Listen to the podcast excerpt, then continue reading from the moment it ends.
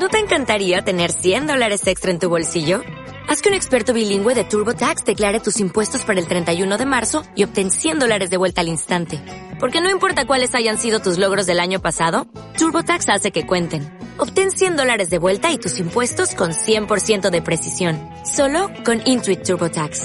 Debes declarar para el 31 de marzo. Crédito solo aplicable al costo de la presentación federal con TurboTax Full Service. Oferta sujeta a cambios o cancelación en cualquier momento.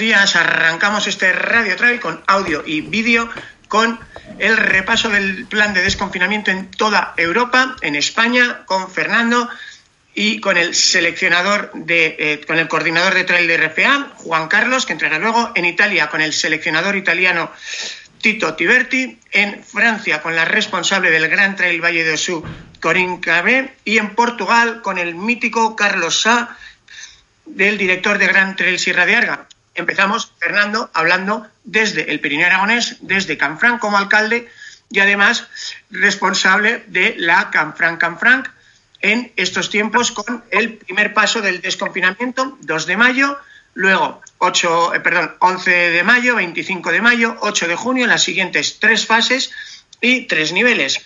Deporte profesional, deporte de eh, competición federado y deporte popular.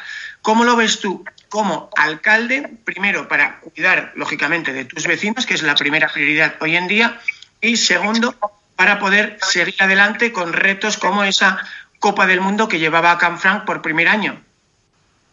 pues bueno, poco a poco vamos a ir desconfinamiento en la localidad de Canfranc, que por suerte no hemos tenido ningún caso. De momento no significa que no lo vayamos a tener, que lo podemos tener.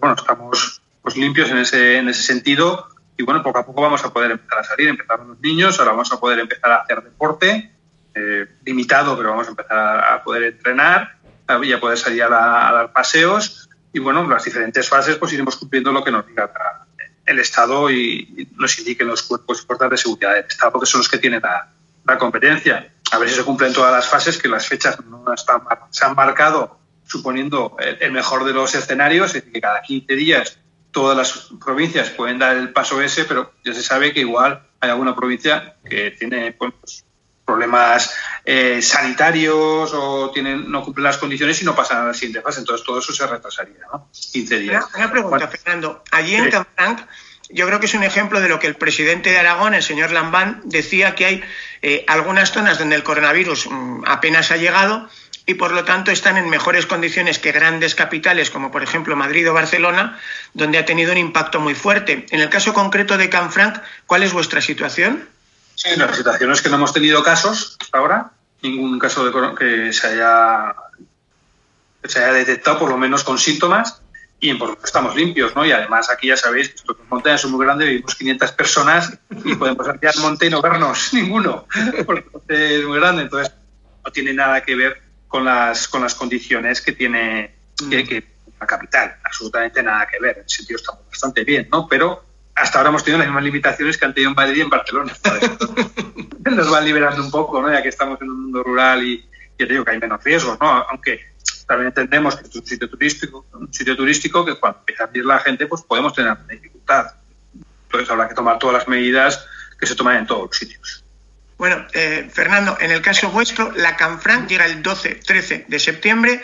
Es una carrera, digamos, de tamaño medio, eh, un máximo de mil dorsales. Eh, el público, bueno, pues los habitantes de Canfranc censados oficialmente, no sé si llegáis a mil siquiera.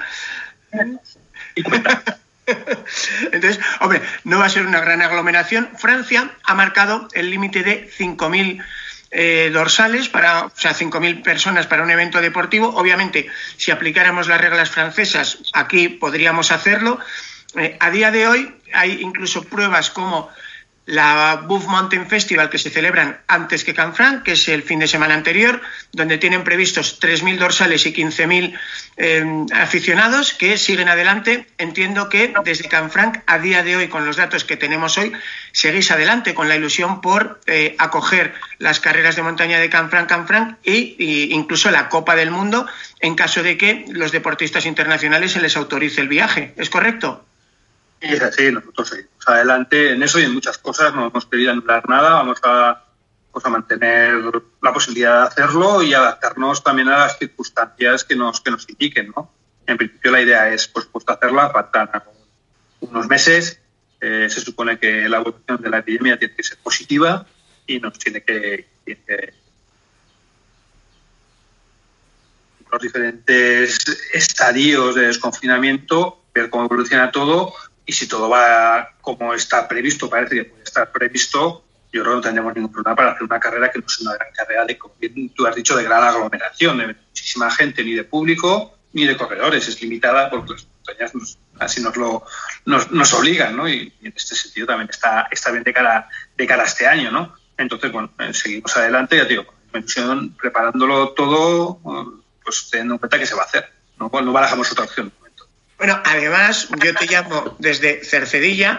Claro, mi pueblo vive del turismo. Eh, imagino que en el caso de Canfranc, más que conocida por ser, digamos, la base para estaciones muy veteranas en España de esquí, como Candanchú, como Astún, eh, ya os ha golpeado un poco el corte de, de la temporada. Eh, creo que Vaqueira decía que había perdido más o menos el 30% sobre la previsión.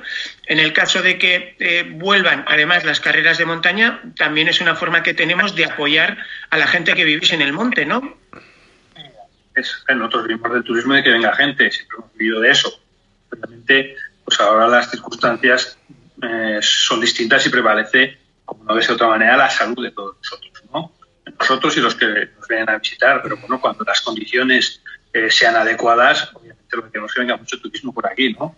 Que la gente que nos conozca, ¿no? Y, que se gaste sus dineros, ¿no? Que vengan nuestros bares, restaurantes y hoteles, lógicamente cuando se pueda y con las condiciones que, que se pueda. Vamos a confiar, luego nosotros no podemos en ningún caso renunciar al turismo porque es nuestra forma de vida y, eh, y, en todo caso, pues eso, eh, nos adaptaremos a lo que nos vayan diciendo los, las, las autoridades competentes, eso por supuesto, ¿no?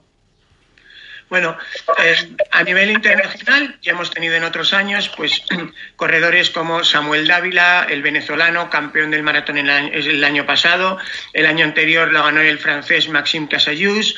Hemos tenido también en el podio de la ultra a británicos como Oli North una gran ilusión que hubiera venido la gente de la Copa del Mundo, pero al fin y al cabo, Canfranc, pues eh, si no pudieran venir los élites internacionales, para cualquier popular siempre está ahí. Si quieres, recordamos las distancias que hay para elegir, porque yo creo que tenéis desde la, eh, digamos, carrera más fácil para aprender en esto hasta la bestia más feroz, ¿no?, de toda Europa.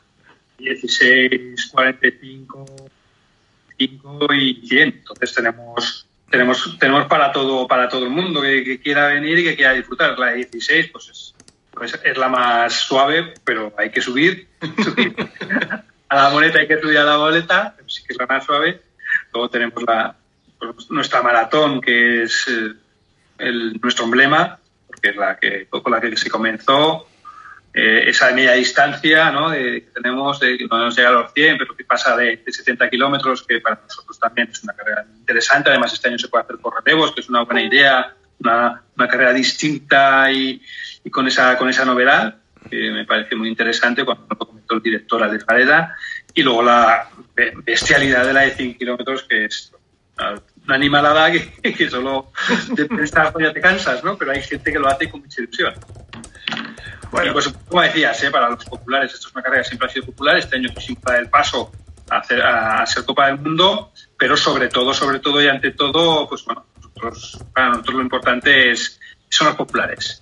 Bueno, hemos perdido a Fernando, estas cosas del, del directo desde Canfranc, pero bienvenido Juan Carlos Granado, coordinador del área de trail y ultrafondo de la Real Federación Española de Atletismo Así que seguimos con el plan de desconfinamiento para España. Eh, Juan Carlos, en principio, desde la Federación Española de Atletismo, pues hay mm, dos grandes eventos que tenemos ahora pendientes para el trail en España. Por un lado, la Copa del Mundo en Canfranc. Nos acaba de confirmar Fernando que siguen adelante a toda vela. Y, eh, por otro lado, en noviembre, el Mundial de Lanzarote por lo que sabemos, el Mundial de Lanzarote también sigue viento en popa a toda vela. em, desde el punto de vista de la federación, mm, imagino que una buena noticia, ¿no? Porque hace poco pues, se ha hecho oficial que se cancelaban los europeos, eh, se pospusieron los Juegos Olímpicos. Mm, ¿Cómo lo ves tú el hecho de que siga alguna competición eh, en marcha o mejor sería más cómodo para los atletas parar toda la temporada o un año en blanco en la, en la vida de un corredor, de un deportista de élite mm, es, es, eh, es, es algo, una pérdida importante. No sé, ¿qué opinas tú? Buenos días, lo primero. Gracias por darnos la oportunidad de, comentar alguna a un aspecto relacionado con este tema, pues mira, la verdad es que la premisa que nos dieron desde el primer momento es la que está primando, que es esperar casi, no te digo día a día, pero sí semana a semana las noticias que van aconteciendo.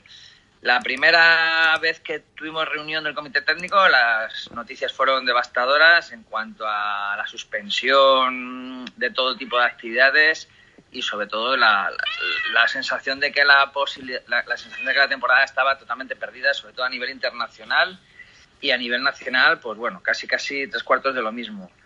Eh, las noticias de los últimos días eh, son un poquito más alentadoras. Es verdad que a las pruebas de carácter nacional eh, empiezan a tener cierto, mm, cierta sensación de que se pueden llegar a celebrar. Me imagino que con algunas limitaciones o adaptaciones, no sabemos muy bien, va a depender mucho de cómo evolucione nuestra situación a nivel nacional las de carácter internacional eh, seguimos viéndolas bastante complejas porque hay, digamos, aspectos que no podemos dominar desde el mundo del deporte, que son la apertura de fronteras y, las limitaciones de movilidad geográfica entre países. Entonces, eh, esas son las que un poco a nosotros nos tienen más preocupados. En la federación se sabe que la actividad internacional como equipo en principio quedarían como mucho tres competiciones. Una de ellas es la que afectaría directamente al trail, que sería el Campeonato del Mundo. Eh, las otras dos son relacionadas con un campeonato del, mundo, de Media Maratón que está previo al Mundial de Aría. Con lo cual, pues mira, eh, si se puede celebrar esta perfectamente, se podría celebrar el Mundial de Aría. Y otra que es posterior, que es el Campeonato de Europa de Campo a Través, que es en diciembre. Entonces, ahora mismo los, criterios de selección y todo lo que está relacionado con la actividad del equipo, el equipo nacional se centran en esas tres competiciones. A mí me han dicho que siga adelante con la preparación del Mundial, sabiendo cómo están las cosas, pero bueno, eh, eh, a nivel de concentraciones y a nivel de actividades previas, esa, eso es lo que tenemos que seguir manteniendo en la, en la mente, aunque sabemos perfectamente que en cualquier momento esto puede venirse abajo y bueno, tendríamos que redactarnos y tal. Respecto a lo que dices de que si es una temporada que puede estar en blanco para un deportista, me imagino que cada uno depende de sus circunstancias, le vendrá mejor o peor. A los jóvenes igual no tienen tanto problema por perder una temporada. Los que estén en las últimas fases de su carrera deportiva, pues puede que sea un problema el hecho de, que pierdan la temporada porque ya, pues digamos que están restando, ya no, no están pensando en sumar. Así que, bueno, ayer mismo escuchaba unas, una, videollamada de cuatro entrenadores así de cierto prestigio a nivel nacional con el mundo del atletismo y decían que había que intentar tomárselo como una temporada en la cual puedes trabajar ciertos aspectos que nunca da tiempo eh, sin la premura y la presión de la competición. Es decir, trabajar aspectos de, carácter, digamos, físico que, que, bueno, en otros momentos pues no te da tiempo a, atender a esos aspectos que siempre se olvidan. Así que ya sabéis, los que nunca tenéis tiempo para estirar o para hacer flexibilidad, es el momento de hacer todo eso que además se puede hacer sin salir de casa, descubrir el maravilloso mundo del pilates, del yoga. Bueno, eh, para ti, eh, dentro de poco te seguirá el, precisamente Tito, eh, que junto a Paolo son los responsables del equipo italiano, uno de nuestros grandes rivales en todas las carreras de montaña. Y eh, a los dos os quería hacer la misma pregunta, ¿no? Para el trabajo de elegir a las personas que están en mejores condiciones para representar a España eh, en el Mundial de Media Maratón, en el Mundial de Trail, en el Mundial de Cross, eh, ha habido mucha mm, presión con la Federación Mundial, World Athletics, porque los rankings por los que se trabaja habitualmente de World Athletics, lógicamente están ahora mismo en revisión con todo esto en el caso tuyo, em, menudo papelón. Si tienes a los corredores, digamos, eh, sin poder hacer actividad, vale, vimos en la Transgran Canaria que quien estaba, una idea, pero eh, la carrera de Lanzarote es un maratón, 42K 1900, y es una vertical con 700 de subida, entre 10-12 kilómetros de recorrido. Eh, ¿Cómo puedes intentar hacer el seguimiento de qué corredores están? Es verdad que a partir del 2 de mayo hay desconfinamiento y esperemos que eh, carreras como Canfranc el 12-13 de septiembre te puedan ayudar, pero aún así, qué papelón, ¿no, Juan Carlos? Bueno, nos ha complicado mucho todo. Está claro que si nos ponemos en plan riguroso, pues te vuelves loco y, y pierdes la perspectiva. Ahora mismo hay que mantener la calma y sabiendo que es un problema que se nos puede venir encima y estamos valorando el escenario que se nos va a presentar en septiembre-octubre, pues tendremos que jugar con esas, con esas cartas. Eh, a nivel de maratón, todo va a depender muy mucho de si se puede celebrar el Campeonato de España de Drive, que se celebraría con, eh, relacionado con el maratón de Transvulcania. Ahí, si está claro que esa prueba se permite hacer, va a ser clave para poder decidir el equipo de larga distancia, de maratón.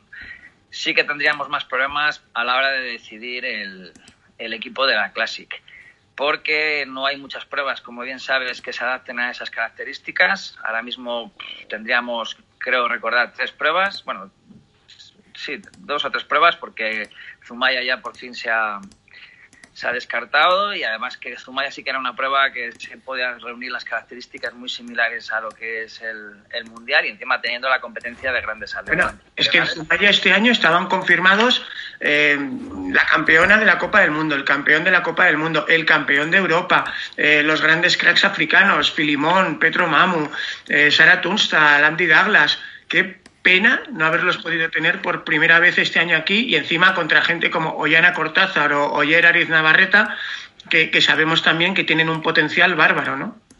Sí, bueno, habría que saber dónde se situaría cada corredor, porque claro, está claro que la prueba fuerte parece que este año va a ser la, la Classic, porque todos estos atletas en principio creo que estaban confirmados a la distancia Classic.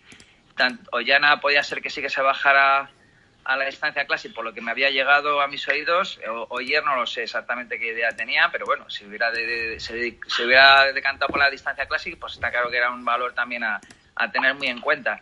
Ahora mismo con esa cancelación, pues nos quedan ahí Canfram y, y Desafío Urbión junto con Montaña Palentina en el calendario nacional. Eh, tendríamos que valorar bien cuál es la de las tres las que tiene la que tiene las mejores características adaptadas al mundial. Lo, lo estábamos hablando Rafa y yo estos días previos. Eh, incluso también con las categorías menores, que es otro problema para nosotros porque queríamos eh, este año eh, estrenarnos con estas categorías de sub-20.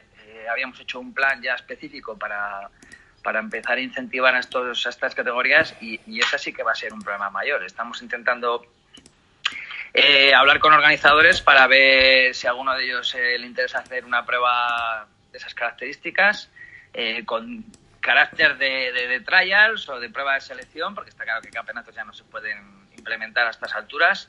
Y, y bueno, pues ahora mismo tenemos esos tres problemas, eh, la designación de la distancia larga, de la Classic y de las categorías menores.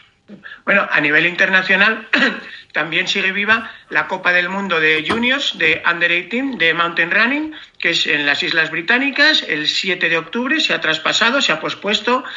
Eh, ¿Sería bonito que nuestros chavales pudieran por primera vez ir allí o tú crees que es imposible que para el 7 de octubre viaje internacional, el presupuesto, porque a saber cómo se ponen los vuelos? Bueno, eh, es una prueba que de momento eh, yo estoy peleando porque asistamos porque sí que me interesa eh, como primera vez a, a, acudir a este tipo de encuentros ya que nos han invitado los últimos años y, y no hemos podido presentar equipo por, por, falta de estructura. Precisamente esa prueba de selección que, que estábamos hablando de categorías menores sí que había la, contemplado una distancia de sub-18 para poder acoger eh, algo de, de, de, material humano para esta competición. tengo, que, tengo que convencer a, a, al, al, seleccionador para acudir a esta competición, que ya lo hemos comentado varias veces, pero como, digamos, aunque aparece dentro del calendario de la WMRA, eh, no tiene el carácter de campeonato del mundo. Entonces, bueno, eh, estoy todavía en esa pelea y, y creo que voy a convencerles, pero lo que hace falta es que consigamos primero tener pruebas de selección a nivel nacional Y segundo, a nivel presupuestario, pues puede ser un problema, aunque este año parece que el problema es menor. Lo que es lo que parece que el año que viene sería el año que vamos a tener grandes problemas y nos va a afectar toda la crisis que se nos viene encima. Este año, en principio, todos los presupuestos más o menos estaban aprobados y nuestra actividad pues puede seguir casi casi con la misma idea de la que había en un principio de temporada, todo más condensado. El problema va a ser el año que viene. Bueno, pues oye, me alegro muchísimo de que tengamos esa ilusión por estar por primera vez también con los chavales, que además España tiene un atletismo de base fantástico.